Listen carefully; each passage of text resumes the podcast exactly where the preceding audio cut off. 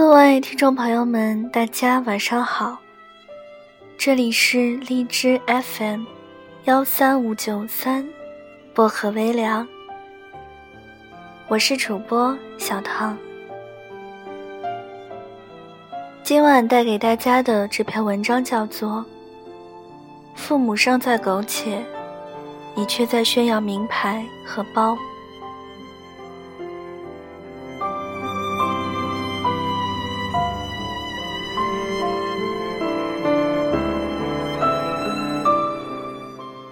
昨晚我妈问我，Cookie 这个牌子的包多少钱一个？我说，价格不等，一万起步。这种牌子的包包卖到两三万都很正常。我妈说，真是作。我被我妈这句话吓了一跳，正在想怎么回复她的时候，她接着跟我说。阿文从学校回来，在家里闹了好长时间了，吵着要买个什么 Cookie 的包。他爸妈哪懂什么名牌啊，连这 logo 上的英文也不会读。他每天在家里又甩脸色又闹脾气，最后把他爸妈的银行卡偷偷拿去买了包。谁知道这包那么贵啊！一下子就刷掉了两万三千块钱。或许在很多人心里，都觉得两万三千块钱一个包不算什么。街上背十几万爱马仕的也大有人在，但在埃文家里，在那个处在三线和四线发展状况的小城市里，两万三千块钱意味着。可以还几个月的房贷和车贷，可以投资做个小本的生意，可以维持家里几个月的开销和生计。以前我们朋友圈里有一句刷爆了的话：“父母尚在苟且，你却在炫耀诗和远方。”今天在刷朋友圈，我只想说：父母尚在苟且。你却在刷他们的卡，买名牌荷包。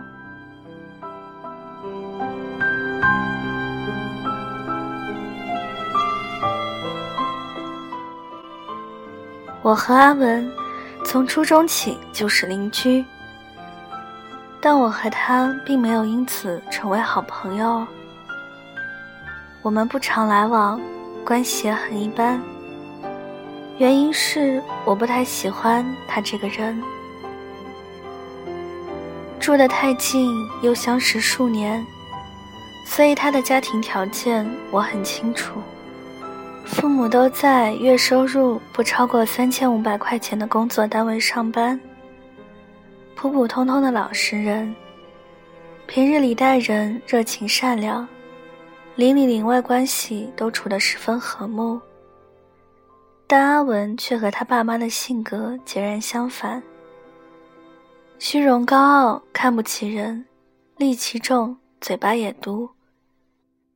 印象很深的一件事，是我上高中那会儿，他是我们全班第一个用苹果 4S 的人。那时候 4S 刚上市，价格在五千块钱左右。对于一个三四线城市的高中学生来说，在当时。可以拿着最新款又价格不便宜的苹果 4S 上学，可以说是很牛逼的一件事了。所以，当他把手机拿到班级里的时候，很多同学都围着他看。他很享受被大家关注和讨论，丝毫不掩饰自己的喜悦，笑嘻嘻地告诉大家。我爸妈送我的礼物，我觉得黑色丑死了，你们看，还是白色好看吧。当时大家都很羡慕他，有个那么好的爸妈，买了这么贵的手机，家里一定也很有钱。但只有我知道，为了让爸妈给他买手机，他在家里闹绝食，扬言要离家出走，说买不起苹果手机的爸妈很丢人。最后折腾的他爸妈没了办法，把家里唯一的交通工具电动车卖掉，托人给他买了新手机，办了手机卡。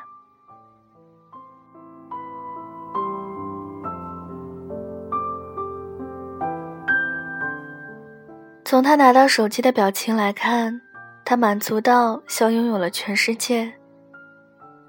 但他没有考虑过，爸妈为了省钱，从那以后只能早起二十分钟，再步行到很远的单位上班。高中毕业以后，我们各自去了不同的地方读大学。阿文有时候会在朋友圈里发商场的定位。发酒店的照片，发甜品和西餐，发化妆品和鞋。照片里的他光鲜亮丽，活得很像小名媛、小富美、小网红。但他应该没有想过，他按下快门拍照的瞬间，远在家里的爸妈可能正身兼数职赚钱养他。不止阿文。我们身边可能有很多这种类型的人，告诉爸妈没有生活费了，让爸妈给自己打钱，却在收到转账后的那一刻打电话约朋友出来唱歌吃饭。告诉爸妈最近太忙，学校没放假，没时间回家，却在每个夜晚的朋友圈里刷起自己开着卡座喝酒蹦迪的画面。告诉爸妈你长大了，烦不烦？能不能别再管你了？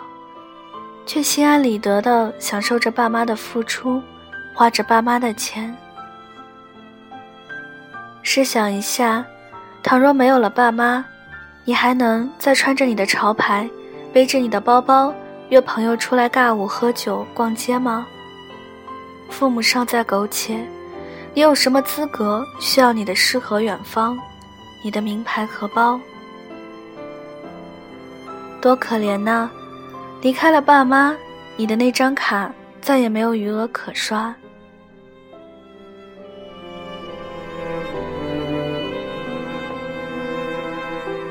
说实话，我并不排斥你去追求诗和远方，也不会因为你对名牌的贪慕和热爱而讨厌你。甚至可以顺手给你纸醉金迷的照片点个赞。但我最看不起的是那种忘记父母的不容易，花着父母的钱强行装逼的人。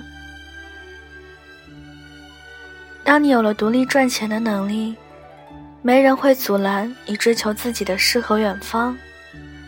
但倘若你还处在靠爸妈养活的年纪，我希望。你在追求名牌和包包的时候，能考虑到爸妈爱你爱的不容易。要知道，因为你有钱、有包、有名牌而靠近你的人，迟早有一天会因为同样的物质条件离开你，去靠近比你更有钱、更牛逼的人。而那些不在乎你的物质条件，用心陪在你身边的人，才是真正关注着你，也永远不会离开你的人。没有人会羡慕一个忘记父母的苟且，去刷卡买名牌包的人。但但如果你刷自己的卡，花自己靠努力赚来的钱去买买买的话，大家就会觉得很欣赏你。说真的，我们都不是小孩。当到了该靠自己、该成熟理智的年纪，还花爸妈的钱去追求自己的诗和远方，未免有点太 low 了。那些刷自己的卡为爸妈买名牌和奢侈品的人，才是大家会佩服的人。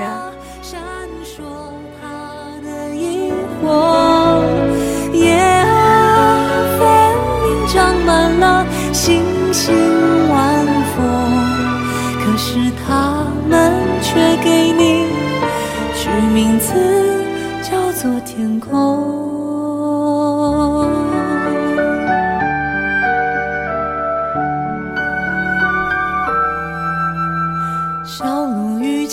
回来，玫瑰已再次盛开。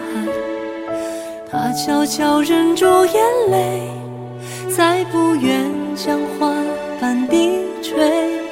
月光已为他披上雪白铠甲，小鹿悻悻远去啊，他从此不做谁的花。他眺望着远山迷雾。满怀着爱与起初。